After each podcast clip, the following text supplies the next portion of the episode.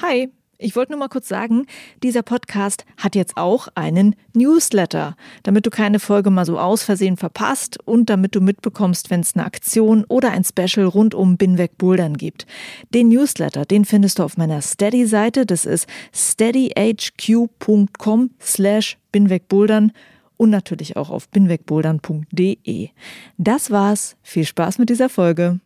Für mich ist es gar nicht mehr Work-Life-Balance, sondern wie soll ich sagen, ich lebe einfach meinen Traum und deswegen ist es für mich nicht mehr so eine, so eine starke Trennung zwischen Arbeit und Leben, sondern meine Arbeit ist mein Leben und deswegen fühlt sich meine Arbeit auch nicht mehr an wie eine Sache, die ich gezwungen bin zu tun, sondern ich tue es von Herzen gerne mhm. und dadurch ist es, fühlt sich mein Leben mehr so an, wie dass ich von meinem Leben getragen werde und ich ja. nicht mein Leben ertragen muss. Das war vorher so mehr oder weniger die Qualität meines Lebens. Also ich das Gefühl, oh, ich muss ganz viele Sachen machen, die ich irgendwie ertragen muss, so, um mir dann wieder Freiräume schaffen zu können. Ne? Also ich, man kennt mal diesen schönen, diese schöne Gedankenkette, ähm, ich mache einen Job, den ich nicht mag, um Geld zu verdienen, damit ich mir Sachen kaufen kann, die ich nicht brauche, um Leuten zu imponieren, die ich nicht mag. Ja. Hi und willkommen zu Folge 44 von Bin weg Bouldern. Mein Name ist Juliane Fritz und das eben war Marius Bayer. Was er gesagt hat, das zeigt dir vielleicht, das hier ist mal eine andere Folge von Bin weg Bouldern. Es geht nicht um einen Athleten oder ums Bouldern an sich. Es geht um jemanden, der sich in der Kletterszene mit seiner Arbeit selbst verwirklicht hat. Und in dieser Folge rede ich mit ihm darüber, was er tut und vor allem, wie er den Mut aufgebracht hat, seinen eigenen Weg zu gehen. Marius Bayer macht Kletter-Yoga. Er hat sein ganz eigenes Yoga-Programm entwickelt. Und er ist damit ziemlich erfolgreich in ganz Deutschland unterwegs. Ich habe ihn zum Beispiel recht spontan zum Interview getroffen, in München bei der Outdoor-Messe. Da hat er seine Workshops vorgestellt. Allerdings, Marius hat in seinem Leben vorher was ganz anderes gemacht. Und weil ich selbst gerade mit diesem Podcast in meinem eigenen Leben neue Wege gehe ohne die Sicherheit zu haben, dass ich tatsächlich auch von dieser Arbeit leben kann. Deshalb finde ich es spannend, Geschichten wie die von Marius zu hören. Ich hoffe, sie gefällt dir auch. Viel Spaß!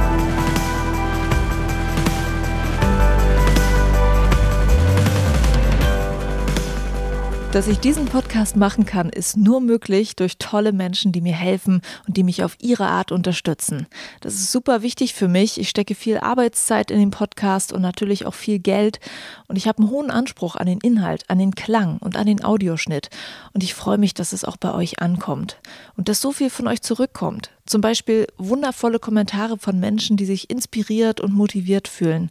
Es gibt Hörer, die mich auf ihrer Couch schlafen lassen, wenn ich in ihrer Stadt unterwegs bin, um Interviews zu machen. Es gibt Leute, die mich weiterempfehlen an ihre Boulder-Freunde. Und es gibt auch die, die mich direkt finanziell unterstützen. Zum Beispiel, indem sie sich ein Shirt oder einen Pulli kaufen im Binweg Bouldern Shop. Außerdem gibt es Firmen aus der Boulder-Szene, die mich schon supportet haben. Oder es gibt Hörer, die bei meinem Crowdfunding mitmachen auf der Plattform Steady. Wer beim Crowdfunding mitmacht, der bekommt übrigens noch mehr Binweg Bouldern. Das heißt, der bekommt kurze extra Podcast-Folgen, dazu Sticker, Bags und Shirts von Binweg Bouldern. Schau dir das alles einfach mal an auf meiner Webseite www.binwegbouldern.de. Ich freue mich, wenn du mir dabei hilfst, dass ich weiter diesen Podcast machen kann, weil zusammen ist es immer leichter.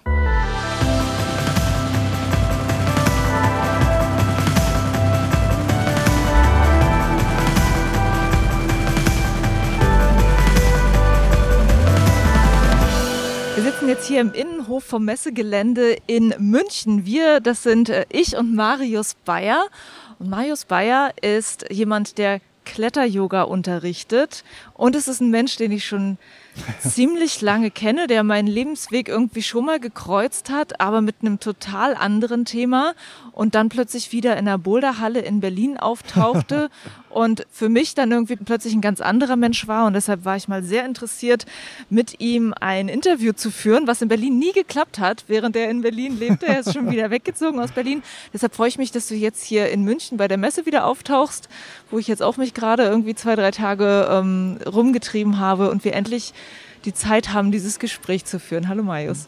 Hallo Juliane, freut mich sehr. Äh, lass uns erstmal ganz kurz dich jetzt beschreiben mit dem, was du jetzt machst. Du machst Kletter-Yoga.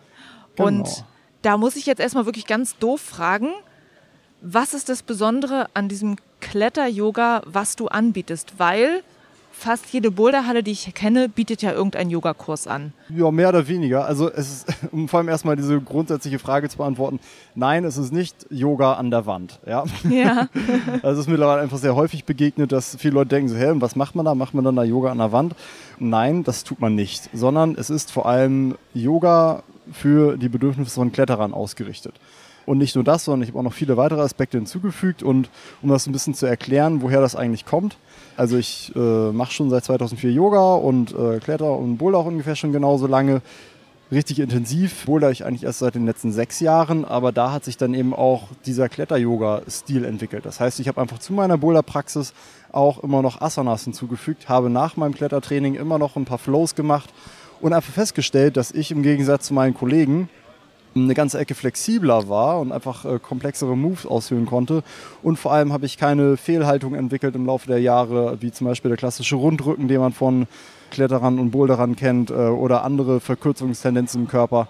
So, und ich habe einfach gemerkt, dass Yoga der perfekte Gegenspieler ist zum intensiven Klettersport, da es den Körper einfach geschmeidig hält, offen hält, weit hält und auch die Flexibilität verbessert. Es trainiert die Stützkraft. Also im Grunde gleicht es all das aus, was beim Klettern zu kurz kommt oder eben die Langzeiterscheinungen vom Klettern sind. Ne? Ja, also im Prinzip ist es ein Ausgleichstraining bloß noch wieder in einer anderen Form. Ja, ich würde sogar sagen, dass es noch ein bisschen mehr ist als ein Ausgleichstraining, weil ähm, es auch noch andere Aspekte bedient. Also zum Beispiel habe ich äh, andere Sachen hinzugefügt, wie zum Beispiel holistisches Aufwärmtraining. Ich habe festgestellt, dass viele meiner Freunde und auch andere Kletterer und Boulderer sich einfach nicht vernünftig aufwärmen. Und Aufwärmen ist meines Erachtens die wichtigste Verletzungsprävention, die man betreiben kann damit der Körper einfach schon warm ist, wenn man an die Wand geht. Es beugt Gelenkverschleiß vor, man ist konzentrierter, das heißt, es passieren auch weniger Unfälle. Das ist der eine Aspekt. Dann gibt es beim Kletteryoga auch noch viele Partnerübungen, die wir machen, zum Beispiel den menschlichen Kletterbaum. Das bringt mega viel Spaß, aber auch viele Vertrauensübungen, die zum Beispiel auch super wichtig sind im Klettersport.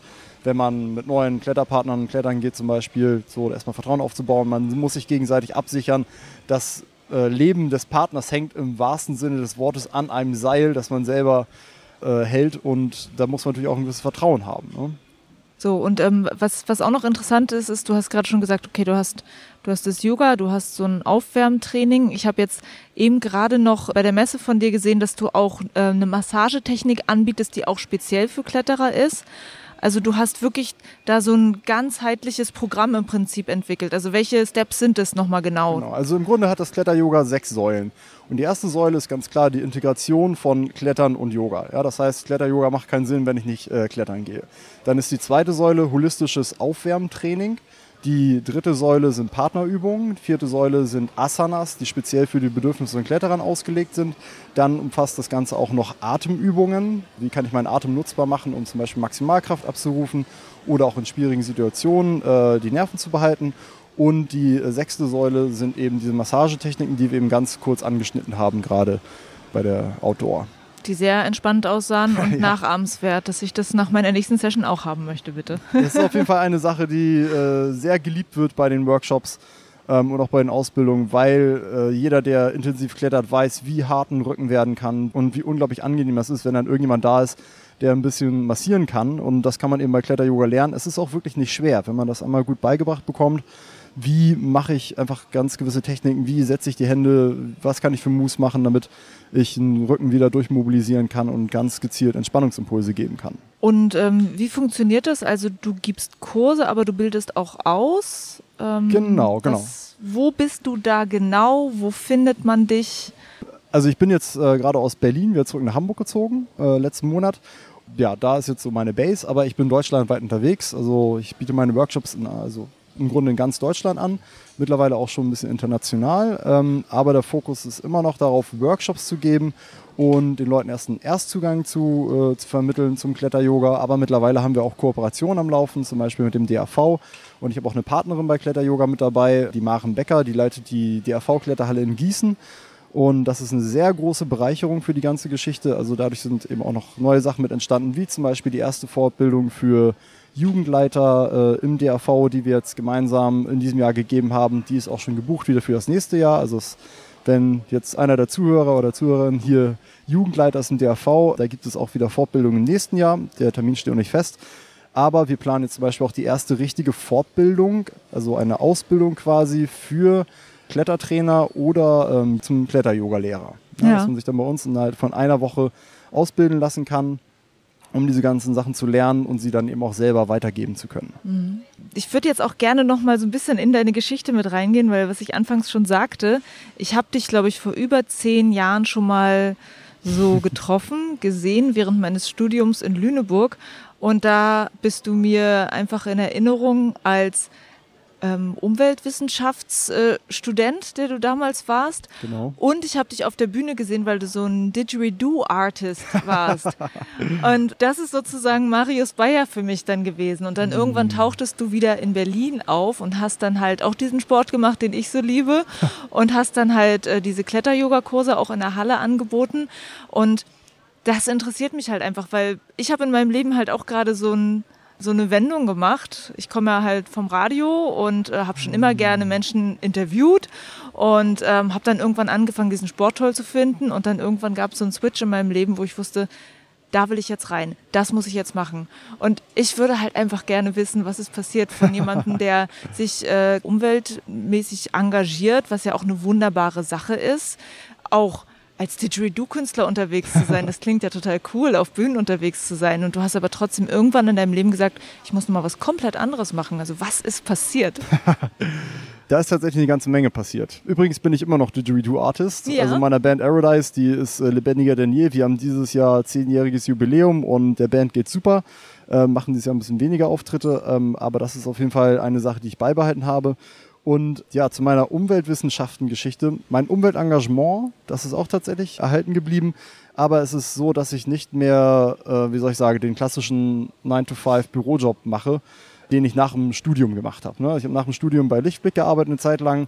Dann habe ich bei Windwärts gearbeitet eine Zeit lang. Muss dazu sagen, dass Lichtblick nach drei Monaten die neue Abteilung komplett dicht gemacht hat. Da dachte ich schon so, Mensch, super, hm, das war ein richtig guter Einstieg in den Job. Dann bin ich zu Windwärts gewechselt nach Hannover, wo ich dann auch eine Zeit lang gelebt habe und auch übrigens angefangen habe, meinem Bouldern äh, mhm. äh, zu intensivieren. Windwärts ist nach fünf Monaten komplett pleite gegangen. Mhm. Und das waren natürlich zwei sehr enttäuschende Geschichten. Meine Kumpels meinten alle schon, Herr Marius, du solltest bei Monsanto anfangen, du bist die Geheimwaffe. ne, und äh, ja, das war so ein bisschen mit einem Wein und einem lächelnden Auge dann. Naja, auf jeden Fall hatten wir dann äh, noch ein Start-up ein Bitcoin-Startup, was auch sehr erfolgreich war in Hannover okay. mit Freunden. Das was war, war das die Firma Pay. Wir haben ein bargeldloses Zahlungssystem entwickelt, äh, mhm. das auf Bitcoin basiert und das ging auch ziemlich durch die Decke. Aber es hatte trotzdem noch einen ganz entscheidenden Haken. Und zwar habe ich ja, knapp 60 Stunden die Woche im Büro gesessen, hinter meinem Rechner gesteckt und ich habe einfach gemerkt, dass mich diese Arbeit nicht glücklich macht.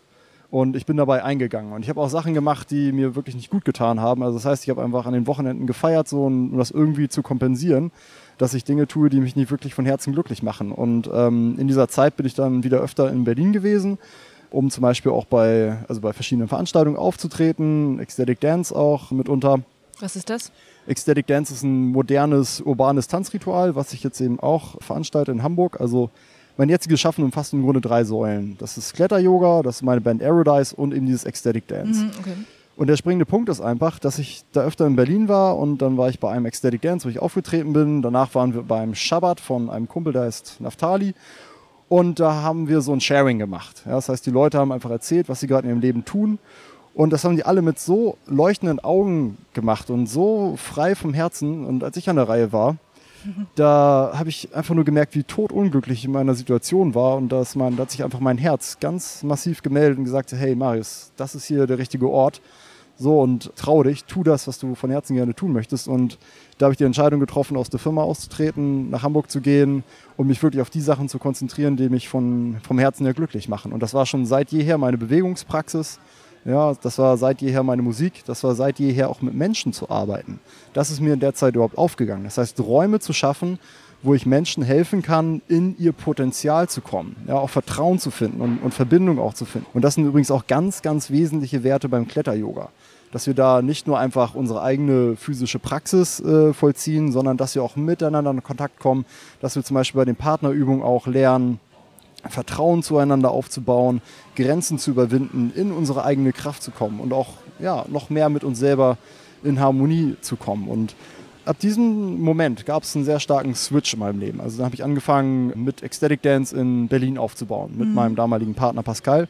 Kletter-Yoga ist seitdem immer stärker gewachsen. Äh, ich habe mehr Workshops gegeben, es sind immer mehr Leute in die Workshops gekommen und ich bin auch immer weiter gefahren, um die Workshops zu unterrichten, weil es immer mehr Anfragen gab. Und meine Band Aerodice, die hast du ja selber schon mal kennengelernt, die mhm. gibt es eben schon seit sehr langer Zeit. Das, das läuft eben ja schon seit Jahren sehr, sehr gut. Ja, was soll ich sagen? Seitdem ich diese Sachen mache, ich, fühle ich mich einfach sehr viel erfüllter, sehr viel in meiner Mitte, sehr, ja, sehr viel mehr in Harmonie mit mir selbst und meinen Bedürfnissen, das zu tun, was mich wirklich glücklich macht. Das, das klingt so, als ob das alles ganz, ganz easy war. das war's nicht. Nee, nee. Das war's nicht.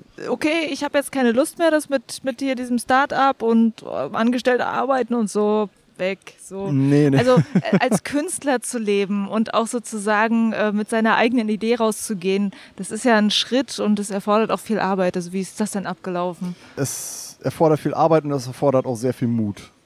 Ne, also ich habe mir das lange überlegt. Zu, zu dem Zeit muss man dazu sagen, habe ich noch ein Projekt gemacht, das hieß die Organic Beats Solar Tour. Kurz gesagt die Obst Aha. Organic Beats Solar, ja. ne, das war ein sehr groß angelegtes internationales Klimaschutzprojekt, ähm, was zu der Zeit lief und ähm, da war ich schon auch in so einem Modus, wo ich immer mehr mich auch Richtung Selbstständigkeit äh, bewegt habe, aber auch schon diesen Ansatz hatte, okay, ich, ich habe sowieso mein eigenes Ding gemacht, ja, beziehungsweise gemerkt, ich muss das einfach tun, mhm. damit ich wirklich glücklich werde. Mhm. Ja. Und jetzt so diese sicheren Sachen aufzugeben, wie die Festanstellung in der Firma oder ähm, auch ein eigenes Startup mit einer gesicherten Finanzierung. Also das heißt, wir haben Finanzierungsrunden gemacht und haben auch viel Geld eingesammelt. Da gibt es mal dieses schöne Bild. Ich stehe an einer Klippe und ich habe einen Fallschirm hinten auf dem Rücken und ich springe runter, aber ich weiß gar nicht, ob der überhaupt aufgeht. Und ich bin diese Klippe runtergesprungen und mein Fallschirm ist eigentlich direkt aufgegangen und das hat funktioniert. Das, das ist wirklich so. Es erfordert viel Mut, diesen Schritt zu tun, aus diesen sicheren Verhältnissen rauszutreten und sein, komplett sein eigenes Ding zu machen. Aber es ist auch ganz wundervoll, diese Erfahrung zu machen, weil es das Grundvertrauen stärkt. Weil das Grundvertrauen stärkt nicht nur ja, in die eigenen Fähigkeiten, sondern auch, auch das Umfeld, auch die anderen Menschen, mit denen man zusammenlebt, mit denen man zusammenarbeitet, dass die da sind. Ja, und das ist, dass wenn ich selber das tue, was ich wirklich von Herzen gerne tue und das auch eine Bereicherung für mein Umfeld darstellt, dass ich dann gesellschaftlich getragen werde. Mhm. Na, das, das ist einfach so. Wenn ich mit diesem, mit diesem Ansatz da reingehe, so hey, ich möchte was machen, was einerseits mich selber glücklich macht, aber das auch in Konkurrenz steht zu Werten in der Gesellschaft, wenn ich wirklich eine Bereicherung darstelle, wenn ich was mache, was Menschen inspiriert, wo die was finden, was sie weiterbringt, dann habe ich die Möglichkeit, etwas zu tun, was mich glücklich macht, aber davon auch sehr gut leben zu können. Ja, du musst ja mal sagen, was jetzt dieser Fallschirm auch war, der dann einfach so aufgegangen ist. Also was, was ist passiert? Naja, ich glaube, viele Leute haben, ähm, also so ein, so ein ganz starkes Grundbedürfnis ist ja vor allem finanzielle Sicherheit ja. ne, oder auch finanzielle Unabhängigkeit. Viele Leute haben Angst davor, so einen Schritt zu tun, weil sie sich davor fürchten, dass vielleicht das Geld nicht reichen dürfte. Da muss ich ganz klar sagen, diese Angst hatte ich auch klar. Ne? Ich weiß nicht genau, okay, wie wird das anlaufen, wenn die Leute es wirklich annehmen. Aber ich kann nur so viel dazu sagen, man muss es einfach ausprobieren. Wenn man es nicht ausprobiert, wird man es nie herausfinden und ähm, kann sein, dass man ja dann vielleicht nie den Schritt in die eigene persönliche Freiheit getan hat, den man sich aber seit jeher sehr gewünscht hätte. Und mhm. ähm, bei mir hat sich diese finanzielle Sicherheit eigentlich relativ schnell eingestellt und ich kann feststellen, mit Blick auf meine Zahlen, dass sich jetzt im Laufe der Jahre, äh, dass das sich einfach fortwährend nur verbessert. Ne? Mhm. Ne? Und dass ich von meinen Tätigkeiten immer besser leben kann. Und natürlich habe ich auch immer wieder Entwicklungsschritte, die ich nehmen muss. So, okay, wie äh, setze ich meine Prioritäten zum Beispiel? Ne? Und wie ist meine Life-Life-Balance? Für mich ist es gar nicht mehr Work-Life-Balance, sondern, wie soll ich sagen, ich lebe einfach meinen Traum und deswegen ist es für mich nicht mehr so so eine starke Trennung zwischen Arbeit und Leben, sondern meine Arbeit ist mein Leben und deswegen fühlt sich meine Arbeit auch nicht mehr an wie eine Sache, die ich gezwungen bin zu tun, sondern ich tue es von Herzen gerne. Mhm. Und dadurch ist es, fühlt sich mein Leben mehr so an, wie dass ich von meinem Leben getragen werde und ich ja. nicht mein Leben ertragen muss. Ja, ja, Das ist ein ganz wichtiger qualitativer Unterschied, ja. weil das ist das, was ich vorher, ähm, also das war vorher so mehr oder weniger die Qualität meines Lebens. Weil ich das Gefühl, oh, ich muss ganz viele Sachen machen, die ich irgendwie ertragen muss, so, um mir dann wieder Freiräume schaffen zu können. Ne? Also, man kennt mal diesen schönen, diese schöne Gedankenkette, ähm, ich mache einen Job, den ich nicht mag um Geld zu verdienen, damit ich mir Sachen kaufen kann, die ich nicht brauche, um Leuten zu imponieren, die ich nicht mag. Ja. ne, das ist leider ganz häufig so. Und ja. ähm, um da auch nochmal diesen Sinnzusammenhang herzustellen, für mich ist es immer noch so, dass ich ganz viel Umweltschutz betreibe. Ja. Weil ich bin der Ansicht, also ich habe auch ein Workshop-Format, der Titel ist vom guten Gefühl, das Richtige zu tun. Das habe ich mal für die internationale Klimaschutzkonferenz für Jugendliche entwickelt, 2017. Das ist die COI 13 gewesen. Und im Rahmen dieses Konzepts ging es darum, herauszufinden, was mich wirklich von innen heraus glücklich macht, mhm. um weniger Bedürfnisse für Kompensation im Außen zu haben. Ich habe das vorhin angerissen, als ich bei äh, unserem Startup gearbeitet habe. Mhm. Ja, ich habe was gemacht, was mich nicht glücklich gemacht hat. Das heißt, ich musste etwas tun, um diese, diesen Frust auch zu kompensieren. Und ich glaube, dass wir heutzutage ganz häufig viele, viele Dinge tun, die uns eigentlich gar nicht wirklich glücklich machen. Deswegen kaufen wir unglaublich viele Sachen, die wir eigentlich gar nicht brauchen. Mhm. Und durch die Produktion von diesen ganzen Abermilliarden von Gütern werden ganz, ganz viele Ressourcen verbraucht. Es wird unglaublich viel CO2 emittiert. Also es findet einfach ganz viel Umweltzerstörung statt, weil wir Menschen nicht das tun, was uns wirklich von innen heraus im Herzen glücklich macht. Okay. Da ja. siehst du also wirklich einen Zusammenhang. Das ist ein ja. ganz wesentlicher Zusammenhang und ich denke, der ist auch evident. Also ich glaube, das kann man relativ vielleicht nachvollziehen.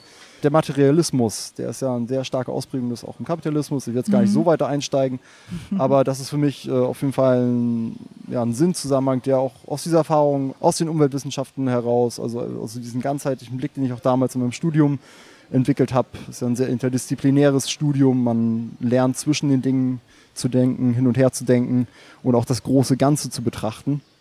Und ja, wie soll ich sagen, mittlerweile vielleicht habe ich auch ein kleines bisschen Weisheit hinzugewonnen. Bin jetzt ja auch schon jenseits der 30, dass ich einfach glaube, je erfüllter unser Leben ist, je glücklicher wir es wirklich leben, desto weniger bräuchten wir eigentlich diese ganzen materiellen Dinge. Mhm. Ne, und das ist kein Verzicht, sondern im Gegenteil, das ist eigentlich eine Bereicherung. Ja. Ich, ich finde immer noch, dass es sich halt irgendwie recht easy anhört und ähm, das Interessante ist, dass so viele auch auf mich jetzt zukommen, weil ich jetzt angefangen habe, diesen Podcast zu machen und auch damit dem zu folgen, was mein Herz möchte. Und die Leute wollen dann halt immer wissen, wie geht denn das? Und ich habe vielleicht auch eine Idee und möchte was machen. Das Ding ist, ich kann es dann auch immer nicht so genau sagen, weil es bei mir so viele kleine Schritte waren, mhm. die ich gegangen bin dorthin. Und mich interessieren halt aber diese kleinen Schritte schon. Du hattest dieses eine Erlebnis gehabt wo ja. du da in dieser Gruppe von Menschen saßt. Ja, und das, das war so, schon so der springende Punkt. Ähm, aber es gab ja wahrscheinlich auch noch viele andere, zum Beispiel so, was ist es mit dem Klettern und mit dem Bouldern, was es für dich ausmacht? Das ist ja auch schon wahrscheinlich einer der vielen Schritte vorher gewesen. Ja. Also ich kann sagen, dass es, dass es schon Zeit meines Lebens immer noch so einen inneren Kompass gab, so der mir ganz klar gesagt hat, okay, ich bin Mover. Ja, also ich bewege mich einfach Zeit meines Lebens super, super gerne. Ich, ich habe da einfach auch ein gewisses Talent. Das habe ich auch geerbt. Ne? Das liegt, mhm. wie gesagt, in der Familie. Und ich wusste, dass mich das glücklich macht. So. Das heißt, ich hatte immer so ein gewisses, ja, schon, schon Richtungszeig, dass das eine Sache ist, die mich glücklich macht. Aber ich habe mich einfach nie wirklich getraut, diesem Talent nachzugehen, weil, wie soll ich sagen, ich bin auch, komme aus einer recht bodenständigen Familie. Mein Vater hat ein großes Unternehmen, der natürlich auch gewisse Vorstellungen, okay, der Junge muss das und das machen, so, soll was mhm. die studieren und so weiter, danach sicherer Job und sowas, ne, mhm. ne, viel Geld verdienen, bla bla bla. Okay. das ist auch alles aus einem guten Willen heraus entstanden, so, aber ich habe halt irgendwann gemerkt, okay, ich muss da was ändern, so. Und diese vielen kleinen Schritte, die du so erwähnt hast, die waren bei mir sicherlich auch da. Zum Beispiel mit meiner Band Aerodise. Ich meine, das mache ich jetzt seit über zehn Jahren und das ist eine Sache, die mich unglaublich glücklich macht, ist es, andere Menschen zum Tanzen zu bringen. Mhm. Ja? Also auch genauso mit Ecstatic Dance. Ja, das ist super cool. Die Menschen kommen in diesen Raum, haben die Möglichkeit, einfach frei zu tanzen und es macht was mit den Menschen. Also muss man zu Ecstatic Dance noch zusagen, das ist rauch- und drogenfrei. Das heißt, da wird einfach wirklich nur getanzt. Mhm. Das heißt auch eine sehr physische Praxis. Es ist so ein bisschen wie bei so einer Zwiebel gewesen, wo ich so nach und nach mich immer mehr dem angenähert habe, was mich wirklich glücklich äh, macht. Zum mhm. Beispiel habe ich auch gedacht, so bei Lichtblick, alles klar, cool, ist ein sinnvoller Job, weil es ist Ökostrom. Ja, das heißt, es, es ist nachhaltig so, es geht darum, die Zukunft zu sichern. Ne, bei Windwärts dachte ich genauso, ne, aber es war halt trotzdem immer noch im Büro. So, da habe ich auch gemerkt, so, okay, ich komme mit, mit Autoritäten, die mir ganz direkt Ansagen machen, nicht so gut klar. Ich will lieber meine eigene Autorität sein. Das heißt, okay, vielleicht ist es nicht so cool, ich gehe lieber, ich gründe lieber ein Startup mit Freunden, so, wo wir alle auf Augenhöhe miteinander mhm. äh, einander agieren. Das war schon die nächste äh, Lage, die sich von der Zwiebel abgeschält hat, sozusagen. Und da habe ich auch wieder gemerkt, so, okay, nee, ich kann nicht diese Geschichte im Büro, das ist mir zu krass. Ne, ich muss wirklich noch stärker auch mit Menschen arbeiten. So, und ich habe einfach immer mehr schrittweise, Schritt für Schritt herausgefunden, so, okay, was ist es eigentlich, was mich wirklich erfüllt? Und bin dem einfach nachgegangen. Mhm. Ich finde dieses Bild sehr schön, dass das Herz ist wie so ein Kompass. Und man kann, wenn man sein Herz reinfühlt, schauen, wo zieht an das eigentlich hin. Ja, also wenn ich was tue und ich merke, wow, da schlägt mein Herz im wahrsten Sinne des Wortes höher, es gibt ja auch diese Ausdrucksweisen einfach, dann sollte man dem Folge leisten. Und der Verstand ist im Grunde nur dazu da, den Weg zu finden, den Weg zu bahnen Aber der Kompass zeigt im Grunde die Richtung an. Ja, der Verstand ist aber auch oft der, der dir sagt, ah, das könnte aber auch das könnte aber auch richtig doof ausgehen. Ja, der Verstand ist der, der Angst erzeugt und so weiter. Ne? Der sagt, oh nee, lieber nicht und ich will lieber in Sicherheit bleiben und mhm. so weiter. Aber das ist eine sehr interessante Geschichte, weil wenn ich meinem Herzen folge, dann ist es eher eine, ich folge der Liebe zu einer Sache. Ja, und Liebe heißt für mich Verbundenheit. Und wenn ich Angst habe, dann heißt es für mich Getrenntheit. Mhm. So, ne? Das ist für mich, das ist auch jetzt ein bisschen aus dem Buddhismus angelehnt ja, und da muss ich mich einfach entscheiden. So, ne? Klar, mhm. es ist auch so, ich, ich hatte auch Angst, ich hatte auch Schiss und, und auch mal zu versagen oder sowas. Mein Gott, die Organic Beat Solar Tour hat im letzten, äh, hat letzten Endes auch nicht ganz funktioniert. Ja, und das ist auch ein riesengroßes Projekt, aber solche, also Trial and Error gehört einfach dazu. Mhm. Und das finde ich auch echt noch ein Problem in Deutschland, in der deutschen Kultur, dass es hier, also ganz im Gegensatz zu, zu, zu Amerika oder den USA, wo das sehr äh, hoch angesehen wird, wenn Leute etwas versuchen, und damit auch auf die Fresse fallen und sagt, hey, dann hier äh, steh auf, Krone zurechtrücken, weiter geht's. Ja? Mhm. Und das ist eine Sache, von der wir Deutschen uns einfach ganz, ganz, ganz viel abschneiden können, weil ich finde es viel bemerkenswerter, wenn wirklich jemand was ambitioniert versucht, irgendwas Neues auf die Beine zu stellen, auch eine Veränderung in der Gesellschaft herbeizuführen, anstatt einfach immer nur konform mit dem Strom zu schwimmen und äh, bloß nicht aus der Deckung herauszugehen. Mhm. No? Weil dadurch verändert sich nichts und dadurch entsteht auch nicht wirklich was Neues. Ne? Ja. Äh, neben diesem ganzen, okay, find überhaupt erstmal heraus, was es ist, weil das, was du ja gerade sagst, mit diesem Zwiebelprinzip, nach und nach merke ich, wofür schlägt mein Herz und wo möchte ich eigentlich hingehen, wo fühle ich mich halt wirklich wie, wie ich. ähm, das ist ja sozusagen das eine, das erstmal zu finden. Dann kommen ja aber natürlich auch noch ganz andere Sachen, so wenn du dann gründen möchtest und dann irgendwie deine finanzielle Lage irgendwie erstmal klarkriegen musst. Das sind ja auch alles Sachen, die du lernen musst. Ja. Wo hast du das gelernt? Learning by doing. Also vieles muss man sich dann, also wenn man selbstständig ist, muss man natürlich sich vieles selber beibringen. Mhm. Ne? Zum Beispiel das Studium, muss ich ganz klar sagen, ist für mich eine Top-Grundausbildung gewesen. Ne? Mhm. Ich meine, ich habe da jetzt nicht unbedingt das gemacht, was ich sagen würde, okay, das, das ist jetzt mein späterer Lebensweg gewesen direkt. Aber ich habe dadurch viele Sachen gelernt, die ich äh, jetzt auch noch anwenden kann. Zum Beispiel habe ich, also ich habe Umweltinformatik und Umweltmanagement studiert. Das heißt, ich weiß, wie man sich im Internet bewegt, wie ich zum Beispiel Homepages baue und so ein Kram. Das ist bei meiner Arbeit sehr stark von Vorteil, weil ich mhm. kann für, ich habe für alle meine Projekte mir meine Homepages selber gebaut mhm. Und habe dadurch natürlich eine ziemlich gute Präsenz auch im Netz. Ne? Und ja, all solche anderen Sachen wie zum Beispiel, wie melde ich das korrekt an? Ja, was, was sind ähm, bürokratische Aspekte, die ich berücksichtigen muss? Wie läuft das mit der Steuer und so weiter? Das sind alles Fragen, die man sich selber stellen muss. Aber ganz ehrlich, wir leben äh, im 21. Jahrhundert, wir haben das Internet und alle Informationen sind quasi auch da. Und wenn ich selber etwas nicht weiß, dann finde ich aber auch die Menschen, die es wissen. Und wenn ich etwas selber nicht kann, dann ist es aber auch so, dass ich Menschen finde, die mit mir zusammenarbeiten und dann diese Lücken füllen. Mhm. Ne? Das heißt, das hat auch wieder ganz viel mit Vertrauen einfach zu tun. Ja. Vertrauen in die eigenen Fertigkeiten, die eigenen Fähigkeiten, aber auch Offenheit. Ja. Und äh, man muss auch in der Lage sein, Sachen abgeben zu können. Und wie gesagt, auch da zählt wieder ganz stark das Vertrauen. Ich habe auch gelernt, dass ich früher nicht so stark in andere Menschen vertraut habe, aber je stärker das Grundvertrauen mich selber gewachsen ist, umso mehr vertraue ich auch meinen Mitmenschen. Ich habe erstmal, wie soll ich sagen, wenn ich Menschen begegne so, dann äh, sehe ich da erstmal das Positive, das Tolle. Das soll ich, und ich versuche mich auch ganz bewusst darauf zu konzentrieren. Mhm. Und auch zu sehen, hey, was bringen andere Menschen für Fähigkeiten mit? Was kann ich selber von anderen Menschen lernen? Ja. ja weil each one teach one. Ja, ja. Ich kann so viel von anderen Menschen lernen wenn ich einfach selber offen bin. Und ähm, das, ist, das ist eine Riesenbereicherung für mich. Mhm. Das ist auch eine Sache, die sich in meinem Mindset ähm, sehr stark geändert hat, seitdem ich auf diese Art und Weise, wie ich jetzt selbstständig bin, dass ich ähm, ja, einfach anderen Menschen viel mehr Vertrauen schenke und mich selber auch öffne einfach dafür, andere Menschen in mein Leben treten zu lassen, damit ja, damit man sich austauschen kann, damit man sich connecten kann, damit eben all diese geilen Sachen auch wirklich funktionieren können, die mhm. ich jetzt äh, mittlerweile machen kann. Aber ja. hätte vorher, wie auch da schon gesagt, mit so einer engen Geisteshaltung funktioniert das nicht. Und ja. Definitiv. Ähm, was du auch gerade sagst, das erinnert mich auch so ein bisschen, ähm, das ist auch was, was bei mir passiert ist, was ich auch von anderen gehört habe, ist, wenn du wirklich erstmal anfängst mit deiner Idee so nach draußen zu gehen, erst dann können ja Menschen sehen, wer du bist, wissen, wo du hin möchtest und dann kommen ja auch erst diese Verbindungen zustande, ja. die so wertvoll sind. Also das ist halt auch so eine schöne Sache. Ich habe letztens irgendwie auch so ein Gespräch gehabt, wo dann äh, eine Freundin irgendwie mir erzählt hat von ihrer Idee und dann aber auch gleichzeitig gesagt hat, naja, aber das ist ja nichts, so ungefähr. Ja, ne? Ja. Also das ist halt genau dieses Ding, wenn du dich noch gar nicht also trau dich, wenn du merkst, das ist was, was dich begeistert, dann trau dich halt, das auch nach außen zu kommunizieren. Und dann passieren Dinge. Also da passiert das, die Magie. Ja. ja. das ist halt echt das Coole. Wie war das denn bei dir gewesen? Also hattest du dann auch wirklich diese Momente gehabt, wo du gedacht hast, ich hätte ja niemals damit gerechnet, dass der mit mir redet oder dass das und das passiert? Also gibt es solche Dinge bei dir? Äh, ja, auf jeden Fall. Also, ähm, wenn ich mir zum Beispiel überlege bei der Organic Beat Solar Tour, das war so eine geile Idee. Der Plan war mit einem Bus, der mit einer Solaranlage, einem Energiespeicher und einem fetten Soundsystem ausgerüstet ist, eine internationale Klimaschutztour zu machen. Ja? Das heißt, klimaneutrale Konzerte zu geben und für den Klimaschutz äh, zu werben.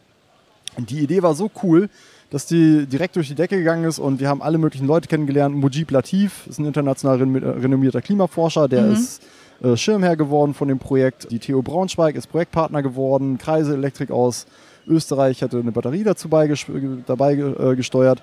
Das sind ganz, ganz viele Menschen auf uns aufmerksam geworden, weil wir mit dieser Idee mit einem sehr starken Selbstbewusstsein auch nach außen getreten mhm. sind, weil wir einfach selber von dieser Idee überzeugt waren. Mhm. Ne, wir waren einfach richtig stark davon überzeugt und wir haben uns über zwei Jahre für dieses Projekt in die Seile gehängt, damit das irgendwann zustande kommt. Letzten Endes ist es an einer ganz blöden Sache gescheitert, nämlich an Volkswagen. Mhm. Volkswagen war nicht Projektpartner und die wollten eigentlich einen Bus sponsern, aber die Compliance-Abteilung hat am letzten Moment einen Rückzieher gemacht und dann ist die Finanzierung zusammengebrochen, kollabiert. Ja.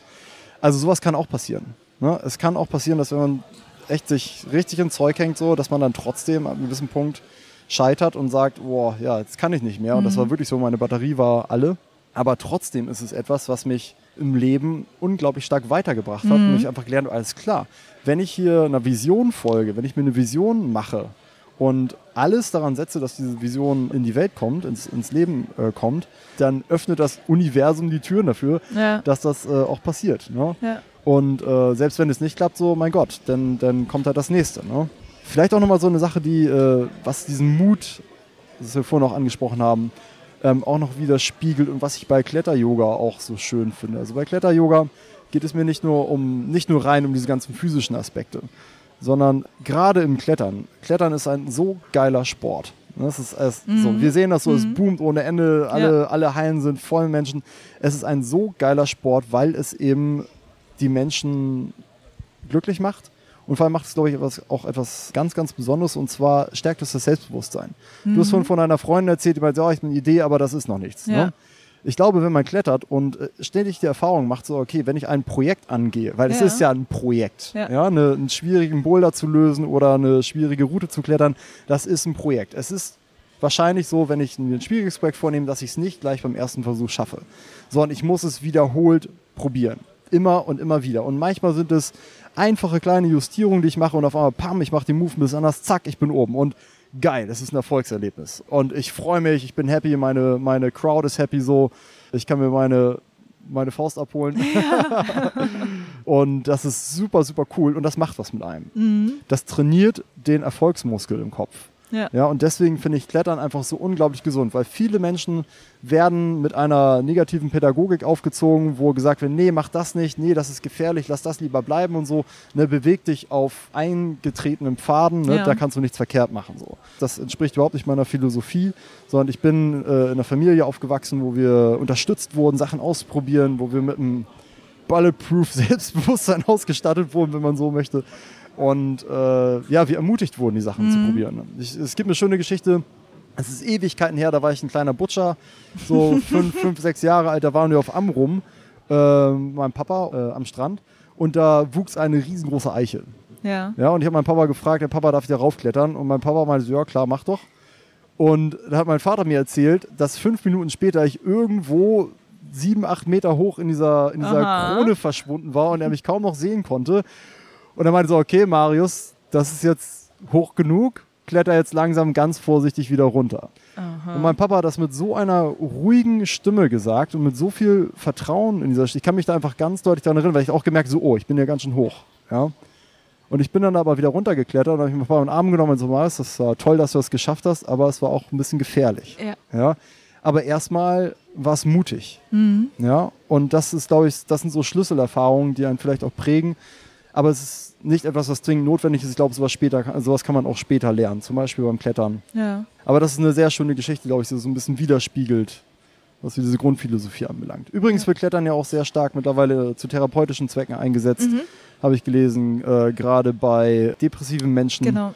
Ne, so um eben auch diese, äh, die Endorphinmaschine im Gehirn äh, zu trainieren. Da habe ich auch eine schöne Geschichte, äh, einen schönen Post auf Kletter-Yoga auf der Facebook-Seite geschrieben, wo ich das Thema ein bisschen aufgreife. Okay. Ich würde mal sagen, das war schon, diese Geschichte war jetzt irgendwie ein sehr schöner Abschluss gewesen. Du musst nämlich los. Du hast jetzt hier deine Workshop-Reihe ähm, beendet und musst jetzt zum Bahnhof und ich möchte dich auch gar nicht davon abhalten. Ähm, ich fand es auf jeden Fall schön, äh, mal jetzt so, so ein bisschen kompakt deine Geschichte hier zu hören und wie es dazu gekommen ist.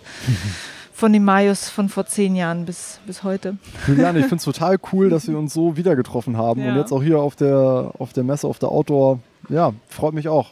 Sehr schön, ich danke dir. Vielen lieben Dank. Das war Marius Bayer von Kletter Yoga im Binweg Bouldern Interview. Vielen Dank, Marius, für deine Inspiration und für deine Gedanken. Natürlich gibt es die Links zu allem, was Marius macht, in den Show Notes und er freut sich auch, wenn du ihm mal einen Besuch abstattest, zum Beispiel auf seiner Kletter-Yoga-Seite bei Instagram oder bei Facebook. Ich hoffe, für dich war in dieser Folge auch ein bisschen was an Inspiration mit dabei. Vielleicht hast du ja ein Projekt in deinem Leben, zu dem dir noch der Mut fehlt. Mir selbst hilft es immer wahnsinnig viel weiter, Geschichten von anderen Leuten zu hören, die was geändert haben in ihrem Leben und die glücklich sind damit. Also, ich danke dir fürs Zuhören. Wenn du Gedanken zu dieser Folge hast, dann teile sie gern in den Kommentaren bei mir bei Instagram oder Facebook oder YouTube oder Twitter. Wir hören uns dann in der nächsten Folge. Juliane mein Name und ich bin wegbouldern.